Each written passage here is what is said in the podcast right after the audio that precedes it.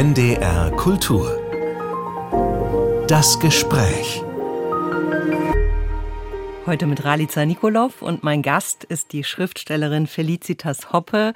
Was für eine Freude, zumal ich heute einmal mehr gratulieren darf. Guten Tag, liebe Felicitas Hoppe. Ja, guten Tag, liebe Frau Nikolov von Hameln an der Weser aus, wo Sie 1960 geboren wurden. Kurz vor Weihnachten sind Sie in die Welt hinaus gereist. Seit Anfang der 1990er Jahre schreiben Sie und lassen Ihr Publikum teilhaben an Ihrer Wirklichkeitsfantasie, Fantasiewirklichkeit, an ihrer realen Traumwelt, an ihrer traumgesättigten Realität. Das Weserbergland mit der Märchenstraße war eine Prägung für sie, so haben sie es gesagt. Sie lieben die Rattenfängergeschichte, weil man immer wieder über sie spekulieren könne. Und sie lieben das Gespräch, weil sie Literatur zuerst mündlich begegnet sind. In ihrer großen Familie wurde viel gesprochen. Jeden Sonntag sind sie in die Kirche gegangen. Durch Tun zum Tun heißt es in ihrem Buch Hoppe. Also wollen wir miteinander sprechen in dieser halben Stunde. Und wenn ich jetzt alle Preise aufzählen wollte, die Sie im Lauf Ihres Schriftstellerlebens erhalten haben, dann bliebe nicht mehr so viel Zeit für unser Gespräch. Deswegen nur heute das Vergnügen, Ihnen zu gratulieren, diesmal zum mit 30.000 Euro dotierten Berliner Literaturpreis. Ja, vielen herzlichen Dank. Sie haben schon so viele Ehrungen erhalten. Was bedeutet Ihnen diese Auszeichnung? Ja, es ist so eine Sache mit den Ehrungen. Sie sind eine große Freude, sie sind immer eine Ehre, wie der Name Ehrung ja sagt oder der Begriff. Zugleich ist jede Ehrung ein bisschen einer anderen Natur und das hängt natürlich stark davon ab, woher der Preis kommt, wer der Namensgeber des Preises ist. Hier ist es die Stadt Berlin. Der Preis ist insofern besonders, als er mit einer Gastprofessur an der Freien Universität in Berlin verbunden ist. Das heißt, man traut mir zu, ein Semester an dieser Universität zu lehren. Ich werde dort ein Schreibseminar unterrichten. Muss, darf, soll aber auch eine ganz reguläre Antrittsvorlesung halten und darf mich dann immerhin ein Semester lang Professorin nennen. Mal sehen, wie das werden wird. Wann wird diese Antrittsvorlesung sein und ist sie öffentlich? Könnte man da hingehen? Ja, ich denke, das ist eine öffentliche Veranstaltung und ich bin auch schon fleißig dabei, mir zu überlegen, worüber ich dort sprechen möchte. Das wäre jetzt meine Frage, ob Sie uns da ein bisschen Einblick geben möchten, was da das Thema sein wird. Das tue ich gerne. Ich bin natürlich erst am Anfang. Es ist so, da Sie diese Fülle der Auszeichnungen erwähnt haben, muss ich auch sagen, es gibt da natürlich so einen potenziellen Wiederholungseffekt. Das ist nicht ganz ungefährlich. Ich habe ja in meiner Laufbahn auch sehr viele Poetikdozenturen gehalten und irgendwann stellt sich dann die Frage, ja, worüber spreche ich denn? Sie haben mich so schön eingeführt, aber ich muss ja sagen, äh, wir Schriftsteller wiederholen uns natürlich und unsere Poetologie ist begrenzt. Ich kann nur so und so viel über mein Schreiben sagen und so aufregend ist das nicht und hm, da ähm, muss ich widersprechen. ja, und da habe ich gedacht, gedacht, so, was wäre der Angelpunkt? Und für diese Antrittsvorlesung habe ich mir vorgenommen, mein Publikum genauer ins Auge zu fassen und über Resonanzräume zu sprechen, über Applaus zu sprechen. Was bedeutet es, Applaus zu bekommen? Was bedeutet es, gelobt zu werden? Es gibt auch Applaus von der falschen Seite. Das darf man nicht vergessen. Und in diesen auch politisch hochbrisanten Zeiten, glaube ich, ist es sehr wichtig und auch herausfordernd, über Resonanzräume zu sprechen und sich zu fragen, zu wem spreche ich? Wer sitzt dort? Was für Erwartungen bringen diese Leute eigentlich mit? Was wünschen die sich von mir und was wünsche ich mir von denen? Sie haben vorhin das Gespräch erwähnt und das möchte ich auf diesen Raum explizit ausdehnen und ein bisschen wegkommen von dem, was passiert in meiner Werkstatt. Ich möchte aber trotzdem kurz zurück in die Werkstatt. Ich habe so einen schönen Satz gelesen von Susan Sontag. Ich schreibe, um herauszufinden, was ich denke. Und da habe ich sofort an Sie auch denken müssen.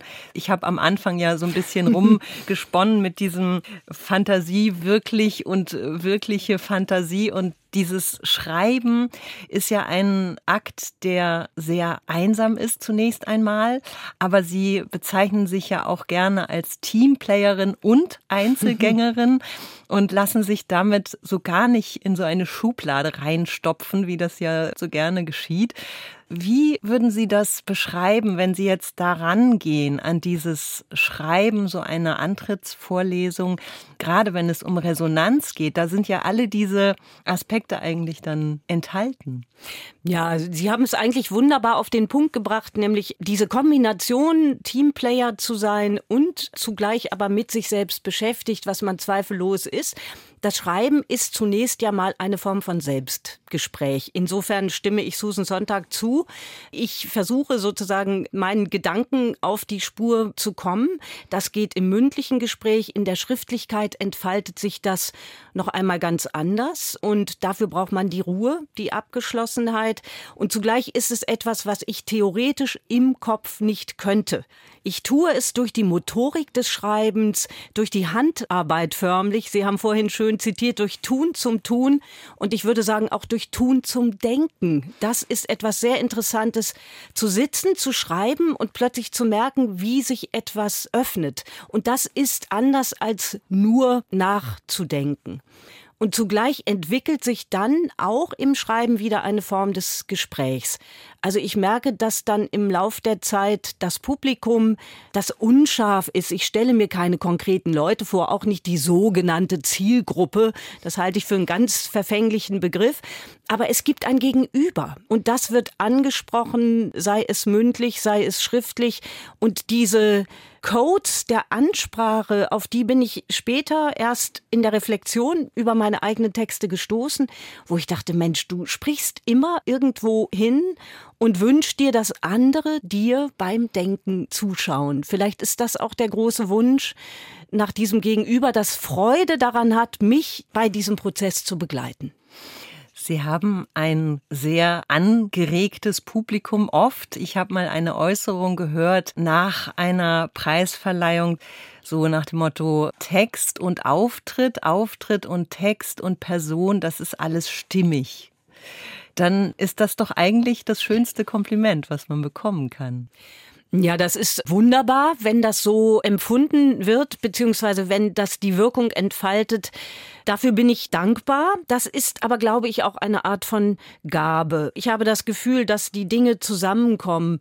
Das hängt natürlich auch damit zusammen, dass ich glaube, dass äh, Körper und Geist nicht getrennt sind, sondern dass in diesem körperlichen Gefäß, genau wie mit unserer Stimme, die Dinge sich entwickeln und wir können ja nur durch den Körper, durch die Stimme und auch durch den Schreibvorgang, der auch etwas Körperliches ist, können wir veräußerlichen, was in uns ist. Und ich glaube, dass Publikum, Zuhörer und so weiter ein unglaublich feines Sensorium dafür haben, ob die Person, die zu ihnen spricht oder agiert, ob die bei sich und ihrer Sache ist. Und das merken Leute, ob das echt ist. Und ich meine hier nicht die vielbeschworene Authentizität, oh, sie sind ja so authentisch, sondern man spürt, dass die Person im Einklang mit dem ist, was sie tut und sagt. Und Dafür ist Publikum wichtig.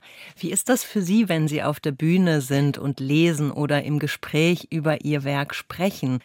Spüren Sie das? Also ich kenne es auch vom Musikmachen selbst, wenn ich irgendwo spiele und spüre, wie das ja resoniert, wie sich Sprache oder die Töne ins Klingen verwandeln und rüberschwappen ins Publikum und wieder auch was zurückkommt an Konzentration oder diese Stille, die sich da aufbaut, die ja eine laute Stille, kann man sagen, dann ist. Das spürt man sofort und äh, wenn man wie ich doch auf eine 30-jährige Praxis zurückblickt, an Lesungen, Auftritten, Bühnenmomenten oder Studiomomenten wie in diesem, kein Moment gleich dem anderen. Es ist immer anders, es ist immer neu. Und ich glaube, der Moment, in dem das Neue nicht mehr da wäre, das wäre der Moment, in dem ich sagen würde, hier läuft was schief. Ich glaube, ich sollte etwas anderes machen. Deshalb bin ich zwar vorbereitet, in diesen Moment hineinzugehen. Ich bin aber nicht vorbereitet im Sinne der Performance, dass ich vorher ganz genau sage, ich mache das so und ich mache das so und den Effekt kenne ich schon und das muss ich nur tun um, sondern ich muss jedes Mal mir sagen, ich weiß nicht, wie es wird und das ist das Einzige, was Präsenz erzeugt. Denn sonst ist es wie eine Konserve, dann ist es eine Wiederholung. Und da spielen die Stimmungen im Raum natürlich eine ganz große Rolle. Und es geht manchmal besser und manchmal auch nicht. Und man denkt, komisch, was ist hier los und bringt dann die Sache unter Pein zu Ende. Das gibt's natürlich auch. Dieses Wort Authentizität, authentisch, warum ist das so kaputt? Ich glaube, das ist so kaputt, weil das meiste eben nicht authentisch ist. Und ich gehe eben lieber auf den Begriff der Echtheit. Und Echtheit hat etwas zu tun mit Integrität. Und diese Integrität, die liegt in der Person, die sich einer Situation stellt. Und der Begriff der Authentizität, das ist dann so, als hätte man gespielt, echt zu sein. Ich tue jetzt mal so, als wäre ich ein ehrlicher Typ. Aber das funktioniert eben nicht. Und ich glaube, wir sehnen uns so sehr danach, weil es eigentlich sehr selten ist. Es ist sehr selten, weil es auch etwas mit Mut zu tun hat, glaube ich, oder der Fähigkeit, sich auch zu zeigen, auch mit der Fähigkeit, sich zu blamieren, sich lächerlich zu machen und das muss man sich trauen. Das geht wahrscheinlich auch erst, wenn man so viel Erfahrung hat, dass man damit gut umgehen kann, denke ich mir. Das ist sicher so, auch wenn man das Gefühl hat, man muss nicht unbedingt eine Rolle erfüllen. Und das wiederum geht nur, wenn man durch jede Menge Rollenübung durch ist. Denn um auf die Preise zurückzukommen, natürlich hat jede offizielle Veranstaltung auch die jetzt in Kürze vor mir liegt. Natürlich bin ich da auch nervös, mache ich das richtig? Ich muss einer Rolle genügen. Ich muss bestimmte Formen einhalten. Aber wenn ich innerhalb dieser Rollenmodelle nicht frei bin, dann habe ich eigentlich verloren. Ja, Sie werden am 5. März mit diesem Berliner Literaturpreis 2024 ausgezeichnet im Roten Rathaus von der Stiftung Preußische Seehandlung. Die Jury hebt ihre Sprachkunst hervor, die federleichten Humor mit tiefstem Ernst verbinde und so weiter und so weiter. Man könnte ja auch sagen, tiefsten Humor mit federleichtem Ernst, oder? Hier legen Sie den Finger in eine Wunde, hätte ich fast gesagt. Ich glaube, neben dem Genre der Laudatio und der Danksagung, die beide eigentlich Genres sind, die wirklich gut zu machen fast unmöglich ist, also sehr schwierig, gehört die Jurybegründung zu einer Textsorte, ja, auf die ich sehr unterschiedlich reagiere. Die Frage ist, finde ich mich darin wieder? Bin ich das? Und ich bin mit Ihrer Formulierung mindestens genauso einverstanden wie mit der, die dort steht. Das ist ja klar, dass man sich in dem immer nur zu Teilen wiederfindet. Das liegt daran, weil man natürlich etwas was literarisch richtig gut ist, auch nicht gut in Worte fassen kann. Literarische Effekte sind sehr schwer zu beschreiben, denke ja. ich.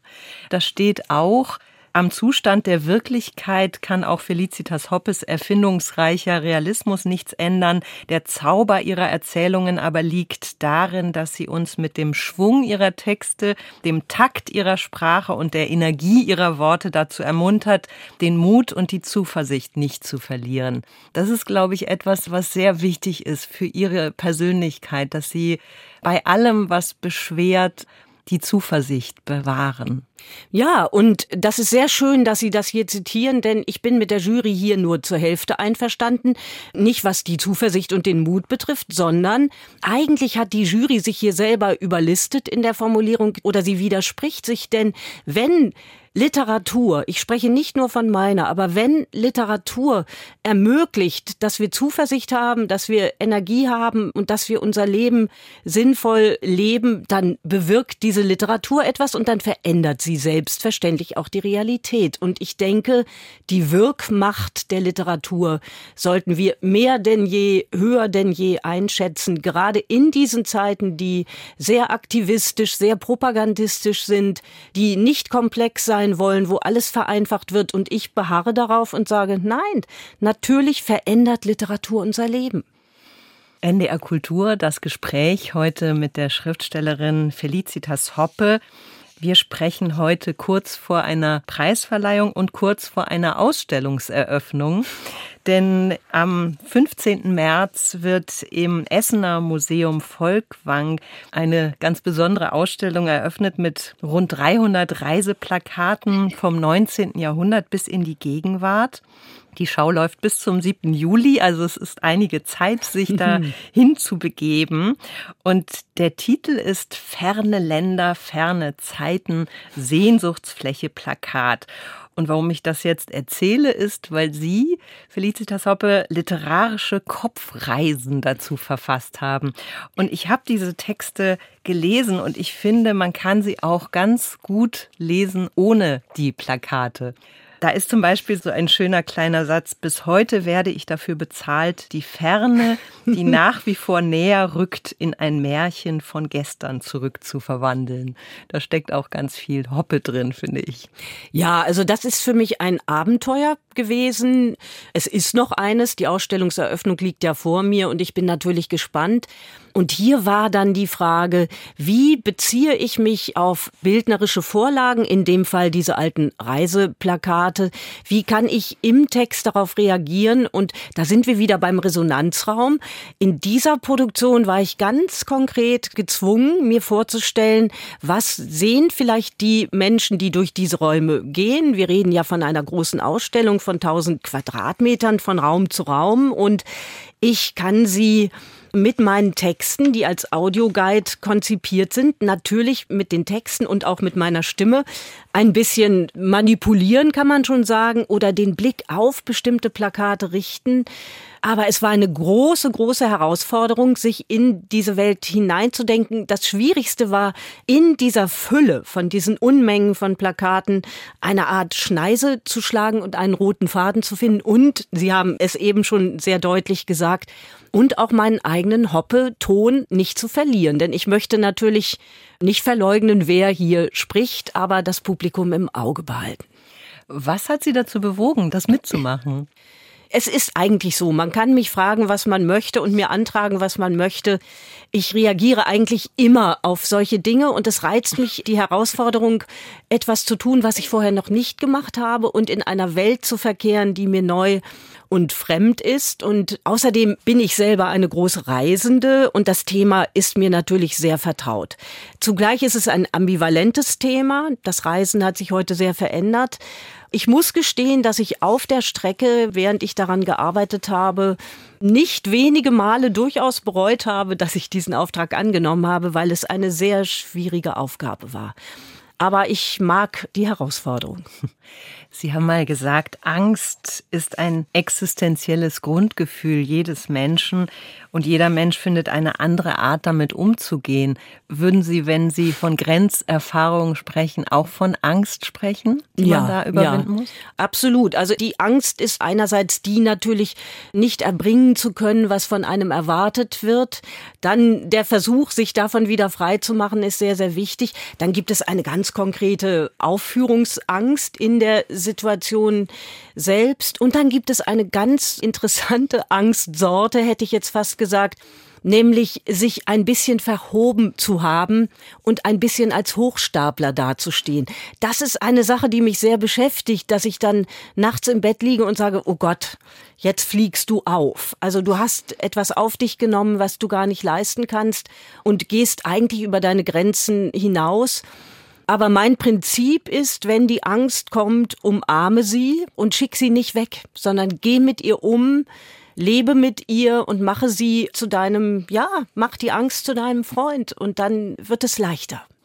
Das ist ein sehr schönes Bild, aber ich stelle mir vor, dass vielleicht die eine oder der andere das jetzt hört und in Ängsten ist und sagt, ach, naja, wie soll ich denn das machen aus meiner kleinen Perspektive heraus?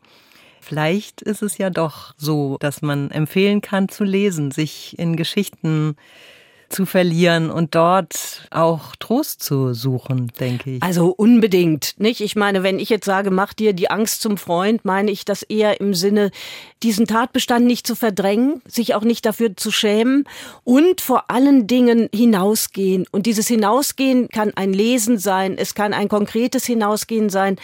Ich glaube, das, was mir immer geholfen hat, ist die Situation anzunehmen und in dem Moment, wo ich aufstehe und mich bewege und mich konfrontiere, auch anderen Menschen begegne oder sprechen kann, merke ich, dass es leichter wird. Es geht nicht unbedingt weg, aber ich muss natürlich aus diesem engen Raum hinaustreten und die Perspektive wechseln. Und dafür ist Lesen natürlich, Lesen hilft immer und auch schreiben. Und Sie haben mal gesagt, Sie sind eine Gedankenautorin.